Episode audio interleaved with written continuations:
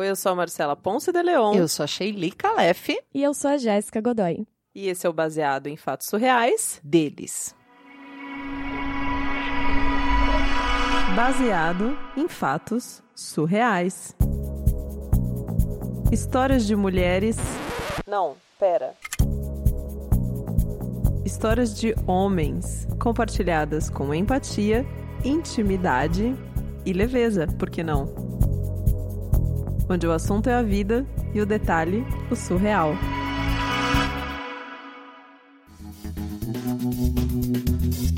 Eu era adolescente, tava lá na época do colegial, sabe? Que chamava sétima série, oitava série, nem sei mais qual é o nome que hoje em dia tem. E eu tinha uma colega de classe que era muito apaixonada por um cara, mas ela era super tímida. Hum. Sabe aquelas pessoas que não conseguia falar muito? Eu fiquei com vontade de ajudar ela.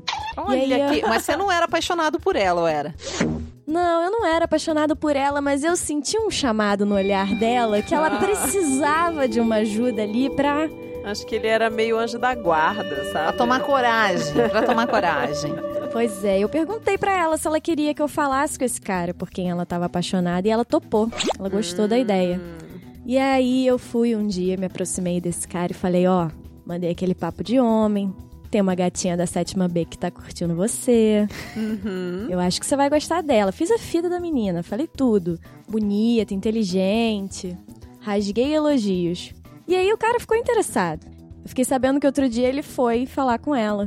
Hum. Mas parece que ele não gostou muito, assim, do que ele encontrou. Não sei como é que foi a situação de fato. Ela provavelmente deve ter sentido que ele não gostou. E ela desmentiu a história que eu contei. Olha! Uh, é coisa de sétima série mesmo, né? Deu medo e mentiu. E Olha. você sabe o que, que ela falou para ele? Uh que quem tava afim dele era eu e não ela. E é verdade? tava ou não tava? Afim dele? Eu não tava afim dele. Eu sou um cara hétero, mas eu vou te falar que eu sempre levei uma fama, assim, de ser homossexual, porque as pessoas achavam que eu tinha jeito pra coisa. Elas achavam que eu me encaixava dentro dos estereótipos. Minha mãe já chegou até a me perguntar. Mas eu não era. Eu tava fazendo aquilo mais era para ajudar ela mesma e o tiro saiu pela culatra. E um cara sensível, né? Porque um já percebeu sensível. que ela não podia se comunicar, falou vou fazer uma ponte aqui. Quis ser legal, quis ser quis legal. Ser legal. Só que aí o que, que aconteceu? Esse cara, para quem eu contei que a menina tava afim e para quem ela desmentiu a história falando que quem tava afim era eu, ele era da gangue mais perigosa da minha cidade. Pô, olha que maravilha, não é mesmo? Eu nem sabia disso na época, fiquei sabendo disso depois, mas ele andava com esses caras que sempre arrumavam briga, que estavam querendo se meter em confusão por qualquer coisa. Os caras que não era para você se meter com eles, né? Primeira moral da isso. história, primeira moral da história. Não vem com esse papo de ajudar os outros, gente. Para de ajudar os outros seres humanos. Resumindo. Esse cara ficou muito ofendido com o fato de eu poder estar tá atraído por ele. Você ah. imagina? Na escola, né? É complicado, muito complicado. É aquela idade que a gente tá bem vulnerável, precisa uhum. se afirmar bastante, uhum. sabe? Uhum. E aí o que que rolou? Ele falou com os outros amigos dele. Da gangue. Da gangue mais perigosa da cidade. Esse fato é importante e se sentiu no direito de tirar satisfação comigo. Que história que era essa que eu tava falando que a menina tava afim dele, quem tava afim era eu. Ele não veio falar direto comigo, não, mas um amigo dele veio. Ele fez a mesma coisa que a Pra tirar a história fez. limpa. Mandou. Como a gente faz essas coisas, né, cara? Impressionante. Mandou um portador. Mandou um portador. Mandou o portador. É porque matam o mensageiro, né? nas histórias. O mensageiro é que morre nas histórias. Parece coisa da máfia isso, né? É uma história muito doida. E aí eu falei, ó, falei, fui honesto, né? Falei, não, tem nada disso. Não foi essa história. Falei a verdade, que era uma história inventada, mas o cara ficou muito puto da vida. E aí ele falou pra cidade inteira que eu era gay e que eu tava afim dele. E aí eu comecei a sofrer os preconceitos de quem é homossexual. Hum. Mas até aí, ficar estigmatizado não era o problema. O problema é que esses caras começaram a se articular para se vingar de mim. Articulação Se vingar palavra de uma. tá Mas olha que louco, né? Se vingar de uma pessoa estar gostando de outra. Nem tá, mas mesmo que estivesse, grandes problemas, né? Pois é. E aí, você sabe qual que foi a vingança que eles planejaram pra mim? Nem imagino. Estou curiosíssimo. O plano deles era me deixar um dia até mais tarde na escola, me pegar, me levar até a esquina, me amarrar num poste e me bater até me matar.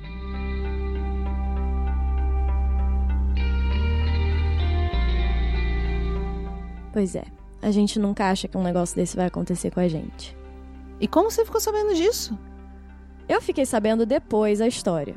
Mas o que aconteceu, a minha realidade naquele dia foi que eu tava lá, um belo dia na escola de boa. Eu já costumava ficar até mais tarde, fazia aula extracurricular, sabe? E aí, esses caras da gangue se juntaram perto de mim e começaram a puxar conversa e se fazerem de amigos. Pra eu ficar até depois do horário na escola. Eles foram ali me temperando. Você nem desconfiou de nada. Eu não desconfiei de nada até esse momento, só que aí eles começaram a me levar pra esquina e um desses caras mandou a letra do que, que ia rolar. Eu ainda tava dentro da escola e quando eu percebi o que ia acontecer comigo, eu saí correndo. Só que eu saí correndo e eu comecei a pedir ajuda para as pessoas dentro da escola e as pessoas não acreditavam no que eu tava dizendo. Até que teve um bedel que se sensibilizou Bedel é o tiozinho que cuida das pessoas é, que lá, cuida né? da criançada e tal. Ele levou a sério o que eu tava falando e aí ele começou a movimentar lá e conseguiu fazer alguém ligar pra minha mãe. Hum. Imagina, a sua mãe... Nossa, ela sabia de alguma coisa? Você tinha comentado alguma coisa em casa? Nada. Nada, ela não fazia a menor ideia. Eu não fazia a menor ideia de, de que essa história toda tava acontecendo. Entendi. E aí eu sei que nesse dia eu tive que sair da escola com uma escolta policial. Uau! E quando eu tava saindo, eu vi os caras na esquina. E eles realmente estavam com a intenção de me matar. Eles estavam lá, só me esperando. E aí? Essa história ela mexeu muito comigo, assim, mexeu comigo pro resto da minha vida. Eu acho que. Imagina você saindo com escolta, cara. Pois é. Eu tive que sair da escola na época, trocar de escola. É, eu ia te perguntar se você voltou depois, se, se esses caras foram atrás de você. Não gerou mais nenhuma repercussão depois. Eu acho que eles se tocaram, talvez porque eu tava ali com a escolta policial saindo. A coisa ficou um pouco mais complexa do que eles estavam imaginando. Mas eu realmente não sei. Eu sei que essa história mexeu muito comigo. E aí eu fico pensando que talvez hoje eu me preocupe com a forma como eu percebo as outras pessoas, porque eu senti na pele o preconceito que uma pessoa homossexual sofre. E eu me senti muito vulnerável nesse dia, muito exposto.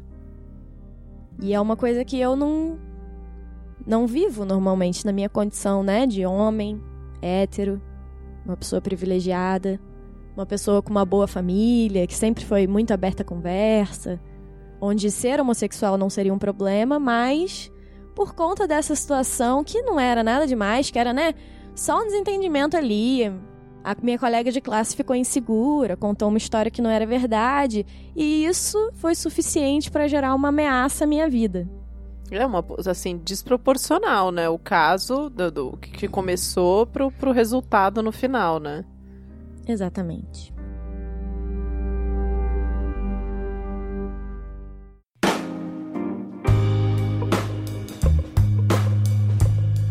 Caramba, Jéssica, estreia aqui no Baseado em Fatos Reais com essa história pesadíssima. Pesadíssima. Dá até tremelique na minha voz. Difícil, né? Nossa, essa história é muito pesada porque ela envolve bullying, ela envolve essa questão do preconceito muito seriamente, a forma com que a gente conduz diálogos, né?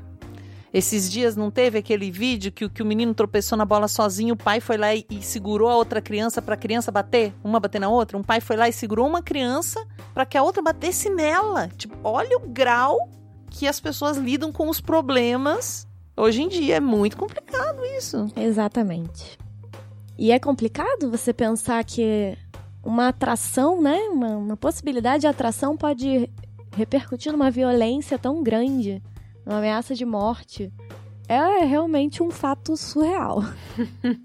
E que demonstra também esse, esse machismo estrutural que faz com que o cara, né, que mesmo que ele tivesse recebido uma cantada ou interesse de outro homem, o quanto ele se desestabiliza por uma coisa assim, né, que nem diz respeito a ele, ele pode simplesmente e a necessidade não... de exercer o poder que tem, né, essa essa forma de poder através da violência, como talvez como uma forma de afirmar que você é másculo, né? Você tá indo é, em defesa da sua reputação, agredindo uma outra pessoa. É... Como foi para você contar essa história? Contar uma história de um homem? Um pouco difícil falar na, na, na voz de um homem, né? Mas fiquei pensando um pouco é, a situação inversa. Como é que é, né? Como assim? A situação inversa de. Não a situação inversa, mas fiquei sentindo como é estar sendo julgado por uma outra pessoa por algo que você não é. E é muito louco, porque fake news gera muito isso, né? Sim. Muitas pessoas estão sendo hoje julgadas é, que sofrem crime de ódio são as pessoas que são julgadas por coisas que elas nunca fizeram. Elas nem sabem do que se trata e estão sendo julgadas. Pois é, Shirley. Eu tô digerindo ainda um pouco, eu acho, a própria história que eu contei. Porque a gente não imagina, né, que uma, um desentendimento de escola vai gerar isso. E, e como tantas outras coisas que parecem banais que acontecem na nossa vida, que gera a morte escola, de outras pessoas. Na escola, acho que muita coisa parece banal, mas imagina você sair com a polícia da escola. Isso é um trauma. É, eu, eu não sei se vocês tiveram essa experiência, mas eu, eu tive uma experiência, claro, não teve polícia envolvida no final das contas, mas eu tive um desentendimento num, num jogo de handball com, com, as meninas da minha sala. Assim, uma coisa boba, sabe? Durante a aula de educação física. E uma terceira menina da turma, que era amiga dela, se intrometeu na briga e começou a me ameaçar. E ela se virou contra mim. E era uma menina que era minha amiga, sabe? Que a gente ia juntas pra mesma rua e, e era amiga de ficar na rua, sabe? Assim, depois da escola e tinha uma turminha e tal. E essa menina começou a me ameaçar e começou a dizer que ia me pegar na saída da escola, que eu não aparecesse mais nessa rua com os amigos porque ela ia me bater na frente de todo mundo. Assim, essa menina infernizou a minha vida durante, sei lá, pelo menos umas três, quatro semanas.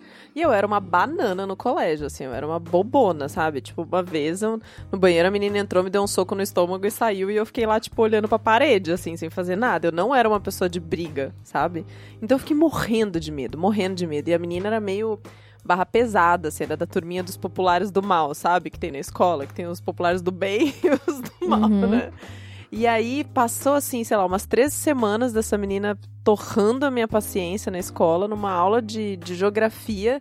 Ela veio, a gente estava meio fazendo umas atividades e eu estava com a, com a perna na lateral, assim, entre os corredores das carteiras, sabe?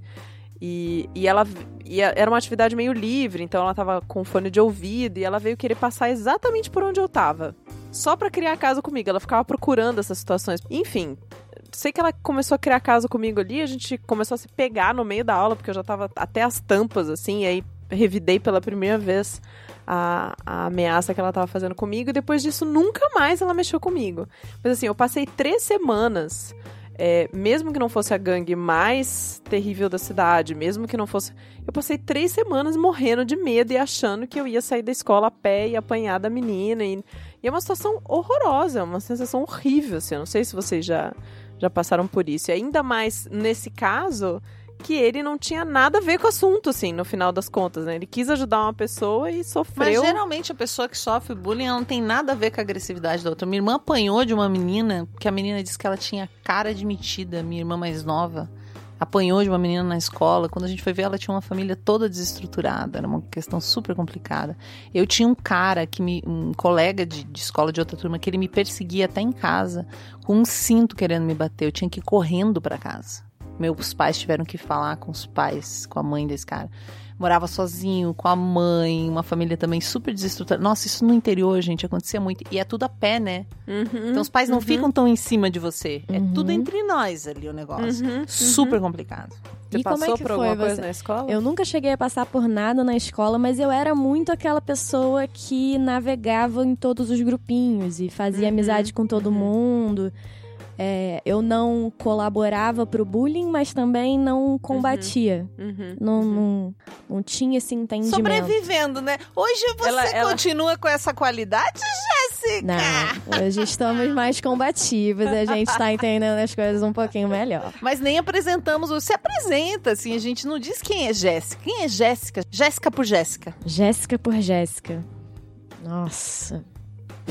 Posso só ser o, a- o cara da história, né? É difícil, né? Eu queria muito me apresentar sem falar o que eu faço. Essa é uma coisa muito difícil de se fazer. Já parou pra pensar? Putz, pior que já. Como é que você se apresenta sem dizer o que você faz, Eu né? falo que eu sou uma força da natureza. Galera, juro.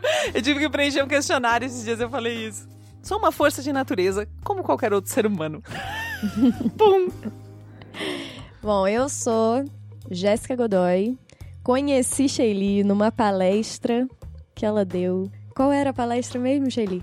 Era Sobre Como ajudar alguém quando você também está na merda. Exatamente! Como não ficar amiga de uma pessoa assim, né?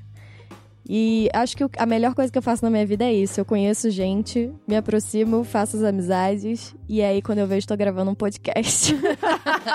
Gênia. Ela é bem essa pessoa mesmo. Jéssica, maravilhoso recebê-la aqui pra gravar um baseado em fatos reais com a gente, ainda mais um baseado em fatos reais especial, né? Deles. Exato. Você que tá aí do outro lado acompanhando a gente sabe que esse é o nosso terceiro episódio dessa série especial de abril, em comemoração a todo o chororô. E choraram, hein? Choraram! E se você quer colaborar com esse projeto, Shelly, como faz? Você entra no site apoia.se barra BF Surreais e contribui mensalmente com o valor que você quiser para levar esse podcast a todas as pessoas. E nessa quinta-feira tem mais um episódio e nós queremos saber a sua opinião sobre essa série especial, então vai lá no Twitter, arroba BF Surreais e manda pra gente seu comentário. Até o próximo Caso Surreal.